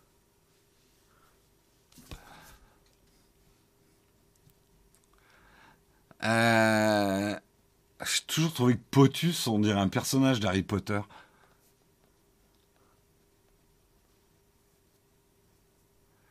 Le PDR, le PDR-FR. C'est pas facile à dire. Le POF. POF. Oui, le Flotus pour la, First Lady. Flotus Bon, je dirais pas à quoi ça me fait penser. Euh, le ROF 79 Potus et motus, ouais, c'est un peu ça. Bref, maintenant vous saurez pourquoi certains ministres sont en train de changer les mentions. On va passer à la tartine euh, tous ensemble. Je pense pas qu'il y ait de fac aujourd'hui, mais avant de passer à la tartine, déjà, j'aimerais remercier les contributeurs euh, qui ont contribué pendant que je parlais. Merci à Vario pour son dixième mois d'abonnement. Merci Kegan pour ton Prime. Merci Flop Satorial World pour ton 17e mois d'abonnement. Merci euh, Judas Zen pour ton sub. Ben, J'ai déjà remercié. Et je vous rappelle, nous sommes en début de mois. Nous lançons tous les débuts de mois, mais aussi au milieu du mois et aussi à la fin du mois, l'opération pique de la moula à Bezos. Comment vous pouvez piquer de l'argent à Jeff Bezos? C'est bien simple, écoutez-moi. Si vous avez déjà un compte Amazon Prime pour avoir les livraisons gratos, eh bien, vous ne le saviez peut-être pas, mais vous pouvez transformer une partie de cette Prime en argent que vous allez reverser à Nowtech. Si vous aimez bien l'émission du mug, vous voulez nous soutenir, mais vous voulez pas sortir de l'argent. Hein Là, justement, vous prenez l'argent dans la poche de Jeff Bezos et vous le mettez dans la nôtre. Donc vous êtes un peu un Robin des Bois. Je devrais appeler cette opération Robin des Bois. le marketeux des années 80 tout pourri. opération Robin des Bois euh, et voilà, après, il va plus pouvoir faire décoller, décoller, ses fusées. Donc, on résout deux problèmes en un. Moins de pollution dans le ciel, plus d'argent dans, la poche de Nowtech. Euh, pour ce faire, on va vous partager un lien, Samuel vous l'a déjà partagé, qui vous permet de euh, transformer une partie de l'argent de votre euh, de votre souscription Amazon euh, en contribution Twitch donc c'est un peu une contribution gratuite. C'est vraiment comme si vous piquiez de l'argent dans la poche de Bezos et que vous le mettiez dans la nôtre. Alors, Jeff Bezos, il n'aime pas beaucoup qu'on lui pique de l'argent dans sa poche. On peut le comprendre. Mais il sait aussi que ça fait cool d'aider les gens sur Twitch. C'est sa plateforme, hein, Twitch, quand même. Donc, il sait que c'est cool de, de donner l'impression de nous aider. Donc, il a eu ce plan un peu malin en disant, oui, si vous donnez de l'argent à notre euh, Amazon, euh, à, à, notre à notre programme Amazon, euh, vous pouvez, euh, bah déjà vous avez des films gratos, vous avez plein votre Prime, pardon, je cherchais le mot. Vous avez des films gratos, vous avez des jeux vidéo, c'est vraiment bien. Et en plus, vous allez pouvoir aider ces pauvres ces pauvres créateurs de contenu sur ma plateforme que je n'ai pas à payer grâce à vous. C'est un peu ça. Mais comme il aime pas trop quand même donner de l'argent, Jeff Bezos a dit par contre, vous devez le renouveler manuellement une fois par mois. Eh ouais, ça vous demande un effort. Donc c'est à nous, désolé par avance, mais on va vous seriner tous les mois pour que vous pensiez à renouveler votre prime. C'est important. Donc pour ce faire, suivez sur, sur un navigateur, ça marche mieux sur un navigateur. Le lien que vient de vous donner Samuel, vous voyez d'ailleurs maintenant il y a une annonce dans la chatroom, euh, c'est la manière de transformer le Prime. Eh ben merci Jacques qui vient de le faire, Jacques NDL qui vient de transformer son Prime. Merci à toi. Merci beaucoup. Et du coup, avec ce programme Robin des Bois, Piquer la Moula à Bezos. Nous passons à la dernière rubrique de l'émission, la cerise sur le croissant.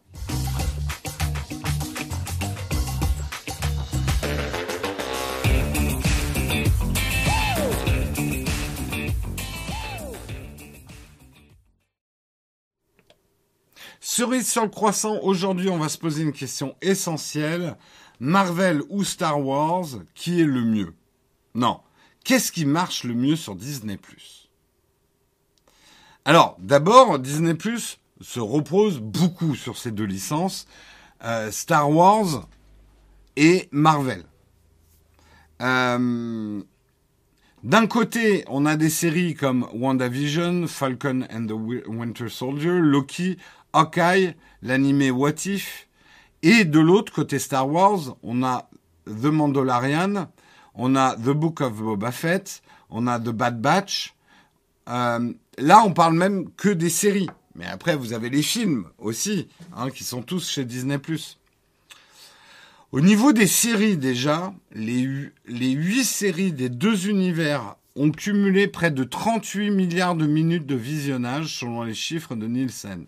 Petite précision, ces derniers sont comptabilisés pendant les semaines où les séries apparaissent dans le top 10 des contenus les plus regardés sur la plateforme de streaming.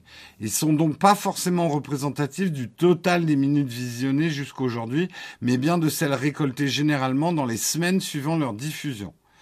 Résultat, roulement de tambour pour les séries. C'est justement The Mandalorian qui écrase la concurrence. Forte de ses deux saisons et de son statut de première série originale issue de l'univers Star Wars, la série de John Favreau et de Dave Filoni représente à elle seule pas loin de 14 milliards de minutes de visionnage, soit 37% du temps réel, du temps total évoqué plus haut. La première saison a atteint 5,42 milliards de minutes visionnées lors de ses huit premières semaines de diffusion, alors même que la plateforme compte comptait à peine 25 millions d'abonnés dans le monde. Pour autant, ce n'est pas le Mandalorian qui atteint le meilleur taux de visionnage moyen. Si la première saison n'atteint pas les scores d'aucune des deux saisons du Mandalorian, Loki récupère tout de même cette couronne avec un peu moins de 872 millions de minutes regardées par épisode au cours de ses six premières semaines de diffusion. C'est d'ailleurs à l'heure actuelle la seule série Marvel à avoir dépassé le milliard de minutes en une semaine, nous apprend THR, et c'est également la seule série originale à avoir dépassé 5 milliards si on exclut de Mandalorian. Plébiscité par la critique, WandaVision a frôlé la barrière symbolique des milliards de minutes. Fait surprenant, Falcon and the Winter Soldier décroche la deuxième meilleur taux moyen avec 692 millions de minutes par vue, alors que c'est Cax Moi, j'ai pas aimé hein, Falcon et Winter. On va parler après de ce que vous aimez.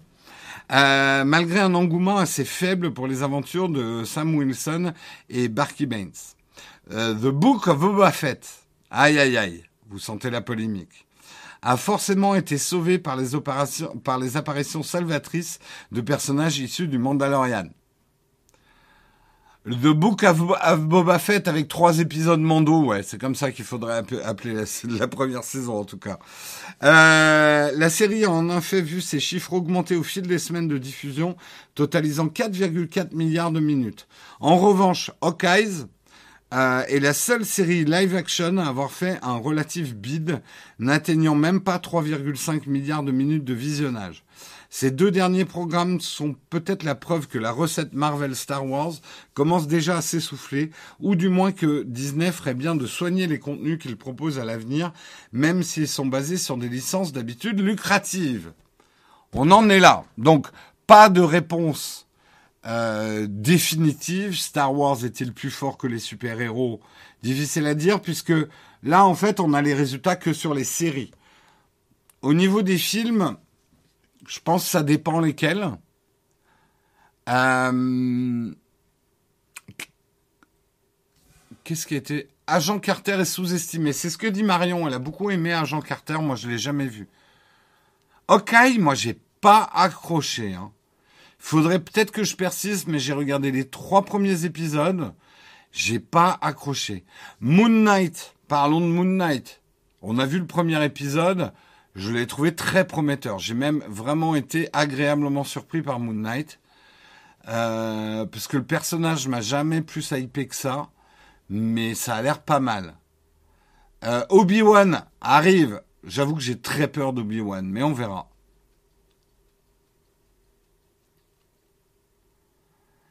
Boba Fett, bon, c'est une grande polémique entre moi et Guillaume.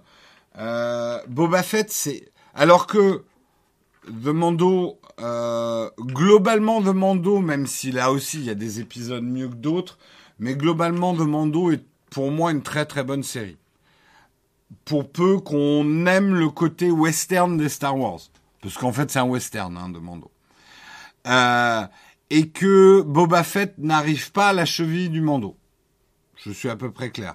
Sauf trois épisodes du Mando qui sont presque, eux, trois épisodes de Boba Fett, qui sont pour moi presque les meilleurs épisodes du Mando. C'est là où il y a un paradoxe. Et il y a vraiment deux épisodes, dont le dernier d'ailleurs, de Boba Fett. Même, je dirais, il y a trois très mauvais épisodes euh, de Boba Fett où je suis sorti de l'histoire. Je suis là, mais c'est pas possible. C'est pas possible. Le problème, c'est qu'ils ont complètement dénaturé le personnage de Boba Fett, à moi, mon analyse. Il est beaucoup, beaucoup trop gentil. Alors, je comprends qu'il soit un peu en rédemption de sa vie de, de, chasseur de primes. J'essaye de pas spoiler du tout pour ceux qui l'ont pas vu. Je comprends qu'ils soient en rédemption, mais là, ils ont, je suis désolé, mais il est mou. Mando est un personnage beaucoup plus intéressant parce que justement, il est chasseur de primes, il oscille entre le bien et le mal. Euh, il est gris, c'est un personnage gris. Boba Fett de vouloir en faire un personnage compréhensif, diplomatique et gentil, ça marche pas. Ça marche pas, ça marche pas du tout, quoi. Comme quoi, hein, c'est pas les effets euh, spéciaux, c'est pas euh, euh, qui fait une série, c'est l'écriture des personnages. Mais clairement, moi j'aurais fait un Boba Fett qui est plus méchant que Mando, qui, qui serait resté avec peut-être de temps en temps des lueurs où on se dit ah il a un fond d'humanité ce ce Boba, mais quand même j'en aurais fait une, une j'aurais fait j'aurais fait un personnage comme dans Les Sopranos, euh, j'en aurais fait vraiment un patron mafieux quoi.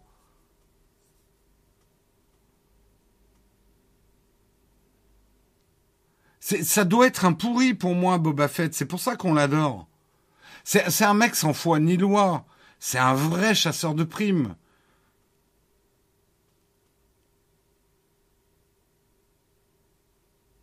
Mando méchant, bah non, c'est un gentil. Ça reste un chasseur de primes quand même.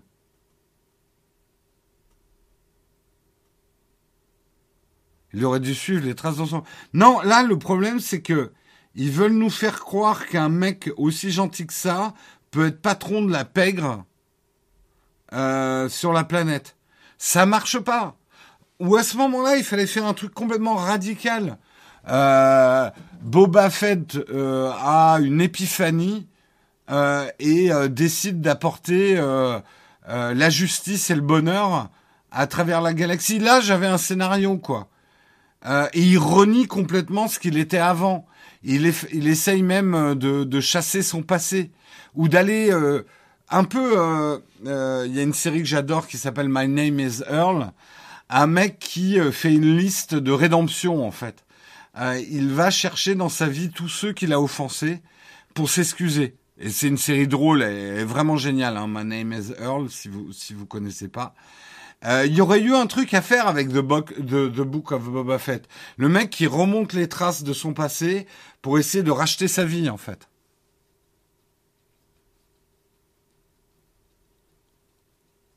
Mais ils auraient pu, Oleg, faire un truc bien manichéen. Mais là, ils essayent de faire un entre-deux qui marche pas.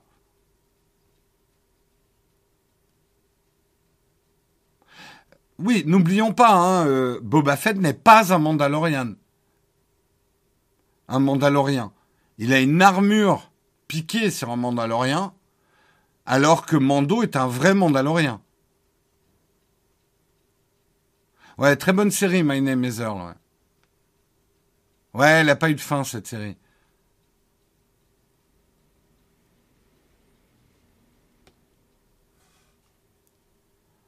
Euh...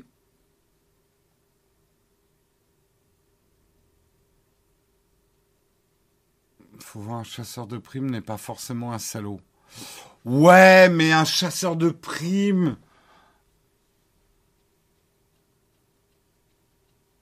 Chasseur, oui, non, mais oui, je vois ce que tu veux dire. Un chasseur de primes n'est pas forcément un salaud. Quelque part, un chasseur de primes, c'est celui qui fait le sale boulot. Mais fondamentalement, mais le truc, c'est que euh, il les ramène pas à la justice. C'est pas, euh, c'est pas Texas Rangers, tu vois. Euh, c'est pas l'homme qui tombe à pic pour ceux qui ont la ref, euh, vieille série des années 80. le gentil chasseur de primes qui ramène dans les bras de la justice les méchants. Mando, il fait ça pour l'argent, euh, il ramène ça à... Ouais, c'est quand même pas... Voilà.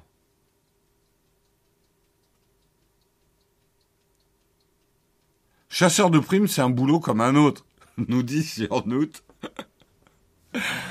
D'abord, il n'y en a pas en France, des chasseurs de primes, parce qu'il n'y a pas de primes.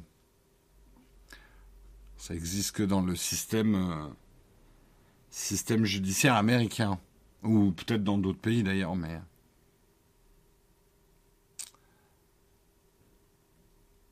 Oui, et Boba Fett est un clone.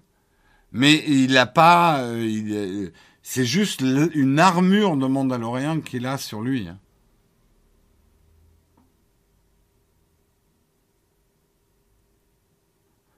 Surtout que Jérôme est chasseur de Prime. oui, moi je suis chasseur de Prime, des Prime de Bezos, moi. Bref, on, est en train de faire tout le débat sur, euh, Boba Fett et Mando.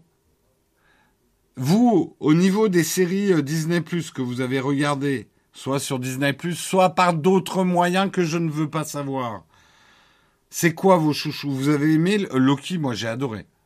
Euh, WandaVision, j'ai adoré. Euh, j'ai pas trop aimé euh, Soldat de l'hiver là. Ça va pas. J'ai regardé. Euh, j'ai arrêté au bout du troisième épisode. Euh, Qu'est-ce que vous en pensez vous au niveau des super héros Et puis surtout, est-ce que vous pensez que Disney tire trop sur la corde? Est-ce qu'ils vont nous lasser avec Star Wars et Marvel? Ouais, Loki est vraiment génial, on est d'accord. Mais Loki a vraiment construit un univers euh, tellement euh, intéressant, quoi. WandaVision, ça t'a fatigué, d'accord, mes gars, ouais.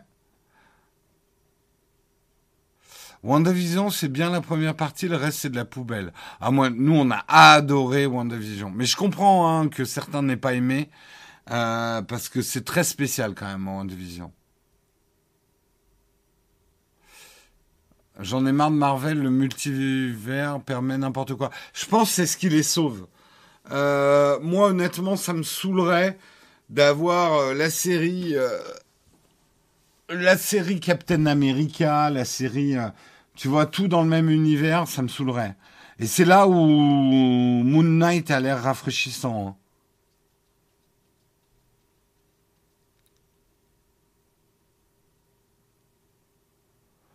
Euh... Clone Noir, c'est bien. Moi, j'ai bien aimé les dessins animés Star Wars, ouais.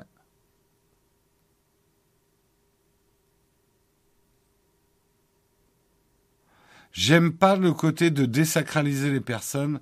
Loki ne réagit pas comme un dieu. Euh, les pierres servent de presse-papier, bref, tout est... Attention, attention. Je crois pas me tromper, alors vérifiez pour moi, mais Loki n'est pas un dieu dans la mythologie nordique, c'est un géant normalement. Et n'oublie pas la définition de dieu, dans la... en tout cas dans la mythologie nordique, elle est complexe. Hein. Euh, ça s'apparenterait plus ça ressemblerait plus aux dieux, euh, par exemple, de la mythologie grecque, où les dieux sont capricieux, où les dieux sont, euh, sont un peu humains, ont des défauts en fait. Donc euh, non, je, au contraire. alors après, ils n'ont pas respecté la mythologie. N'oublions pas que dans l'univers de Marvel, euh, Thor, euh, Loki sont pas forcément des dieux, c'est aussi une, race d'extraterrestres. Hein.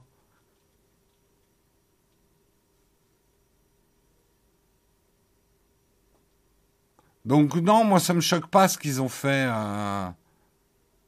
Ok, c'est un des dieux. Je croyais que c'était Il n'y a pas une histoire où alors c'est le fils d'un géant et d'une déesse ou un truc comme ça. Loki a un côté un petit peu bâtard. Hein. Je crois. Hein.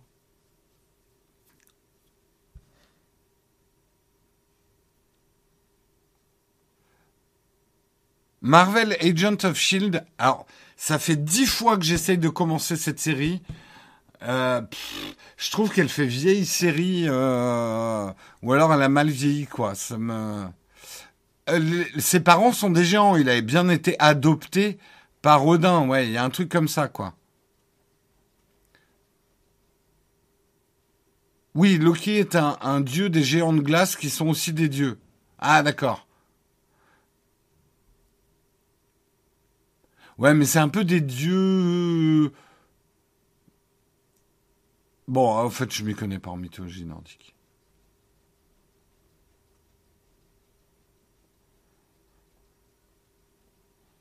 Ouais, Agents of Shield, moi j'ai trouvé ça assez, euh, assez